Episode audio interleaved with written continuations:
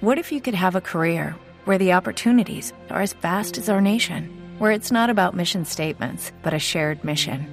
At U.S. Customs and Border Protection, we go beyond to protect more than borders from ship to shore, air to ground. Cities to local communities, CBP agents and officers are keeping people safe. Join U.S. Customs and Border Protection and go beyond for something far greater than yourself. Learn more at cbp.gov/careers.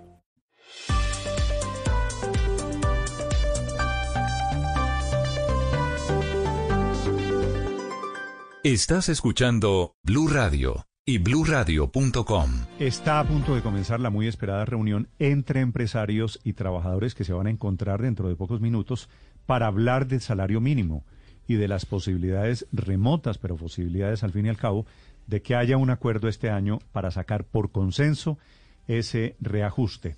El doctor Bruce McMaster es el presidente de la ANDI, el más poderoso gremio de empresarios en Colombia. Doctor McMaster, muy buenos días. Buenos días, Néstor. ¿Con qué propuesta llegan ustedes, doctor Bruce?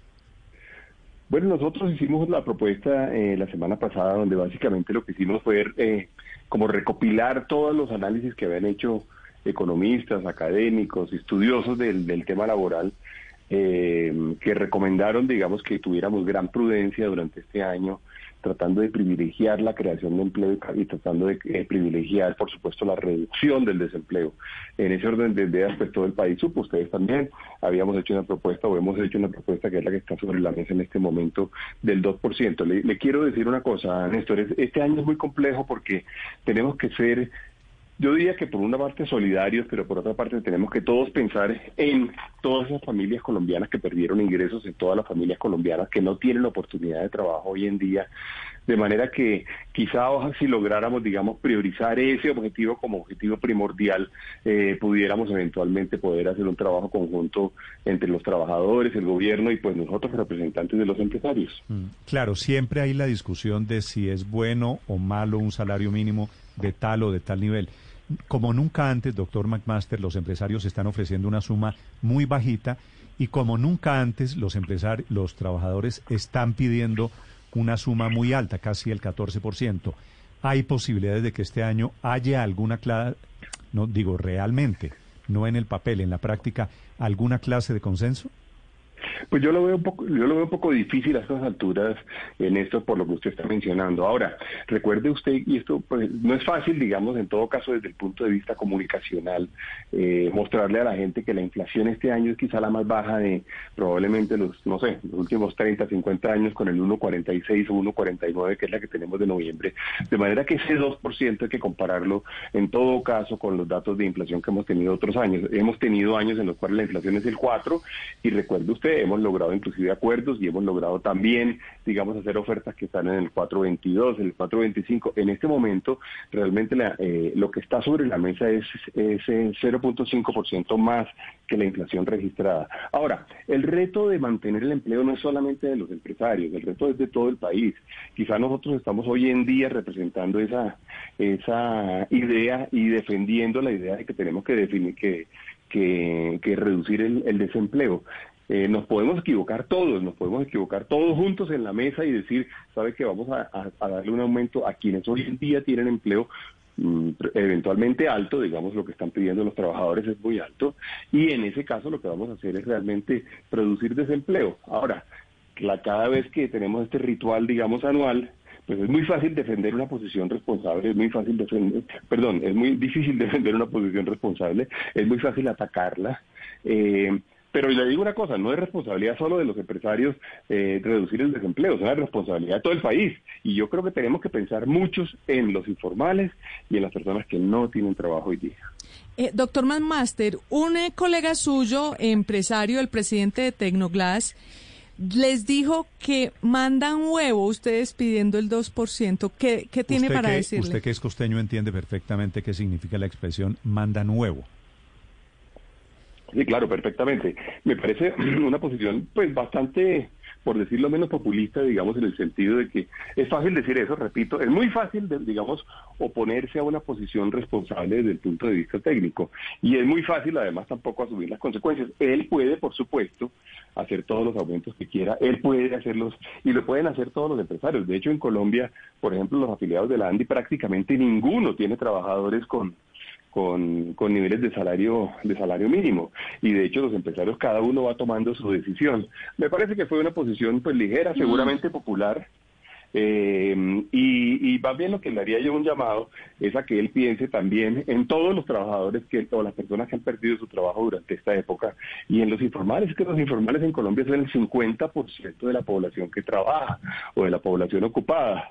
De manera que le fue muy bien en su trino, fue un trino muy replicado, lo replicó también los medios de comunicación, lo replicaron, pero seguramente no, no, no tuvo en cuenta las consecuencias de, de eventualmente eh, tener un país con un mayor desempleo que yo diría hoy sería el mayor, la mayor tragedia para un país como Colombia. Sí, doctor Bruce McMaster, es que dice usted que es muy sencillo entonces, que el señor Cristian Dáez pues, suba más los salarios y ya, facilito, pero eso no es tan sencillo porque resulta que él tiene que competir también con otras empresas del mercado que harían un ajuste, no sé, del 2, del 3, lo, que se decida por decreto, porque creo que esto va a salir por decreto en los próximos días. Luego, no es algo tan sencillo. ¿No cree usted que eso de proponer que cada quien vaya ajustando los salarios como mejor puede y según como le ha ido en el baile, en el baile sencillamente es, es una falacia? No, no lo es. Y es lo que realmente sucede, Paola. Si usted, si usted hiciera un sondeo, digamos, de que, de cuántas de las empresas, digamos, realmente eh, termina eh, eh, acogiéndose exclusivamente al porcentaje de aumento que, que, se define con el salario mínimo, se va a encontrar que es bajísimo. Cada empresa tiene su, propia realidad y me gustó que dijera lo que dijo en el sentido de que cada uno eventualmente pueda eh, eh, hacer aumentos de acuerdo como le va en el baile. Es porque efectivamente hubo compañías a las que le fue más o menos bien, hubo compañías a las que le fue bien y hubo muchas compañías a las que le fue muy mal durante este año. Esas compañías están enfrentadas hoy, hoy en día a situaciones críticas y han logrado defender el empleo por, por estos meses y han logrado mantener puestos de trabajo y lo han hecho con gran esfuerzo. Ahora, ¿lo pueden seguir haciendo? Es la pregunta que nos tenemos que hacer. No, no, no es facilito de todo caso, pero, pero sí es un poco, digamos que, que eh, una situación en la cual eh, cada uno pueda atender a su realidad propia y, y estamos en la libertad de hacerlo y por cierto lo hacemos, siempre lo hacemos, todos los años se hace. Sí, doctor, doctor McMaster, pero ¿qué, ¿qué garantía hay de que los empresarios puedan generar más puestos de trabajo con este 2%? Porque es de lo que usted ha venido hablando. Sí, sí, es cierto, es cierto, Felipe. Eh, la garantía, pues evidentemente no existe y, nosotros en este momento, yo quizá lo decía en una entrevista ayer, básicamente lo que estamos tratando es de generar como una especie de cruzada nacional, en donde logremos identificar quién puede generar empleo, quién puede hacer un esfuerzo adicional, quién puede adelantar planes de inversión, quién puede eventualmente, inclusive, en forma temporal ampliar, su planta de, personal, porque sí, digamos, se requieren muchas cosas para que esto suceda. Eh, en realidad, la, la reflexión es una reflexión casi que más en el sentido de si uno, si uno aumentara los salarios de toda la economía en un porcentaje tanto, ¿qué le sucedería a la capacidad del aparato productivo para producir empleos? Esa es la pregunta que se produce. Pero usted tiene razón. Al final uno, para, para poder, digamos, hablar con, con más autoridad, diría yo, con más legitimidad, pues tiene que tener en la mano, digamos, las ofertas de cada uno de los empresarios y es parte de lo que estamos nosotros proponiendo hoy día. Sí, doctor McMaster. La otra variable dentro de la ecuación es la capacidad de, poder adquisitivo de los colombianos, que también es parte fundamental de la reactivación de la economía. Eso termina siendo un círculo vicioso o virtuoso, depende de cómo lo mire. Con 500 pesos, digamos, yo sé que yo sé que usted me va a decir que hay que pensar en la macroeconomía, pero si dividimos los cerca de 17 mil pesos mensuales, que sería el aumento del 2% del mínimo, nos da cerca de 500 pesos diarios. ¿Eso de verdad sería algún músculo que permitiera reactivar el consumo por parte de los colombianos? Claro, Ricardo, es fácil decirlo como lo está diciendo usted, porque evidentemente en un país bajo relativamente alto. Y esa es la realidad de nuestro país, no es una inconsciencia de los empresarios, ni es inconsciencia de los economistas, ni del ministro de Hacienda o el ministro del Trabajo. Es que es un poco la realidad. Ese punto que toca a usted, que además yo he defendido en el pasado eh, con, con vehemencia, que es darle capacidad adquisitiva a los, a los, a los hogares. Eh, y de hecho, he recibido críticas fuertes de economistas, digamos, en el pasado y, y no es sino leerse, digamos, eventualmente algunos de los más famosos, Paola le puede dar la lista completa. Eh, le, le, diría yo, en el pasado, nosotros hemos hecho incrementos que han estado 2% por encima de la inflación. Recuerde usted que el año pasado el incremento fue el 6, el año antepasado también fue el 6. Las inflaciones fueron significativamente más bajas. De manera que eso se ha hecho en el pasado.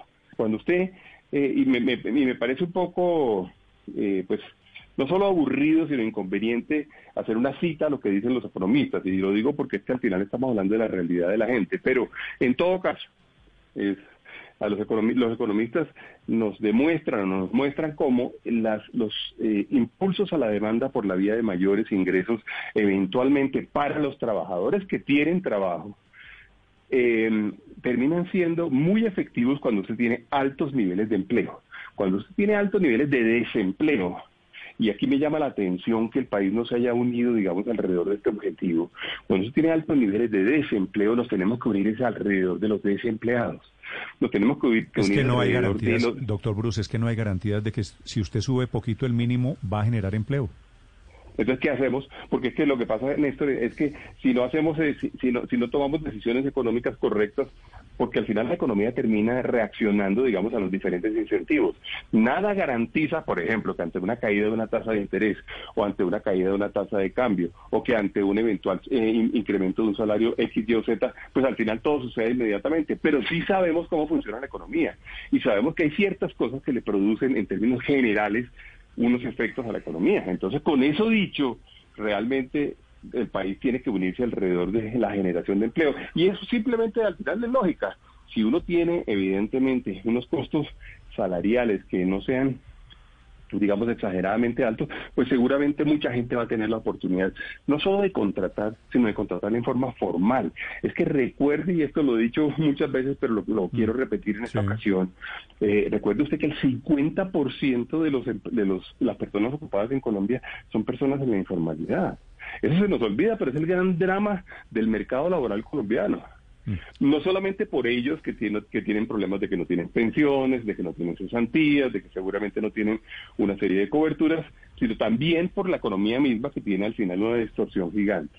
Entonces, yo sí creo que vale la pena, y es momento quizá de hacerlo, de que Colombia se una alrededor de esos hogares que no tienen ingresos hoy en día, privilegiando dentro de los mecanismos económicos que como que, y, le voy a dar la razón, lo dijo Luz María y lo dijo Néstor ahorita, o Felipe, perdón, no hay garantía realmente de que, de que se vaya a producir el incremento salarial hoy en día, es cierto, pero sabemos cómo funciona la economía y sabemos que si uno eventualmente comete errores económicos y genera señales equivocadas, pues las consecuencias se nos vienen encima. Y por eso, de estos, estas cosas es parte de lo difícil que tenemos nosotros para defender hoy en día. Entre otras cosas, eh, le digo, no es un reto solamente, ni debería ser un reto y un y un objetivo exclusivamente de los empresarios, debería ser un, un, un reto del país. Le voy a, eh, Ricardo, por ejemplo, seguramente lo tiene recopilado por allí. Recopilemos todas las, las, las posiciones de los economistas previo a la negociación de salario mínimo. Todos pedían, realmente pedían cautela, que no nos fuéramos a equivocar, que, que privilegiáramos el, el empleo, que privilegiáramos la formalización. Desde el Banco de la República incluso lo dijo el Banco de la República, lo dijo el Desarrollo, lo dijo ANIF, lo dijo la Universidad de los Andes, lo dijeron los columnistas economistas, lo ha dicho todo el mundo. Ahora, están un poquito callados estos días y yo entiendo que no quieran dar la pelea y no quieran eh, eh, enfrentar, digamos, una situación que no es popular, pero sin duda alguna lo dijeron, lo dijo todo el mundo. Muy bien, doctor Mancaster, una última pregunta. La idea del Centro Democrático, que es el partido de gobierno, de reducir la jornada laboral a 40 horas eh, ¿Va a salir, va a surgir en algún momento en esta misma discusión del salario mínimo? Pues eh, fíjese que no ha salido, eh, sin embargo hemos visto cómo algunos de los representantes de los trabajadores inclusive han demostrado también su su su, eh, su oposición a la misma, entendiendo que eventualmente se producen no solamente eh, incrementos en los costos de los de los nuevamente de cada salario o de cada puesto de trabajo en el sentido de que al final del día terminamos todos los colombianos pagando cerca de 2.6 eh, perdón de, 2.6 más del PIB sí eh, y que nos termina generando también mayor desempleo. Yo creo que son conscientes de que ese, ese sería un mecanismo muy automático de generación de desempleo de manera que esa idea no ha estado sobre la mesa eh, pero así pero todos hemos comentado digamos en las conversaciones de este estilo que hemos hecho con los medios de comunicación. A propósito, hoy hay declaraciones del presidente Duque sobre ese tema que ya les contaremos. Gracias, doctor McMaster. Lo dejo que arranque su reunión. sí, Néstor, aquí tengo ya todo el mundo conectado, seguro me llamaron ya. Lo sé, aquí estoy viendo la imagen en directo. Gracias, señor. Vale, vale, vale. El presidente de la ANDI a punto de comenzar la, la reunión, la expectativa que hay es si hay acuerdo o no hay acuerdo entre empresarios y sindicalistas. Hello, it is Ryan, and we could all use an extra bright spot in our day, couldn't we? Just to make up for things like sitting in traffic, doing the dishes, counting your steps, you know, all the mundane stuff. That is why I'm such a big fan of Chumba Casino. Chumba Casino has all your favorite social casino style games that you can play for free anytime, anywhere with daily bonuses. That should brighten your day a little. Actually, a lot. So sign up now at chumbacasino.com. That's ChumbaCasino.com. No purchase necessary. VGW. Void were prohibited by law. See terms and conditions. 18 plus.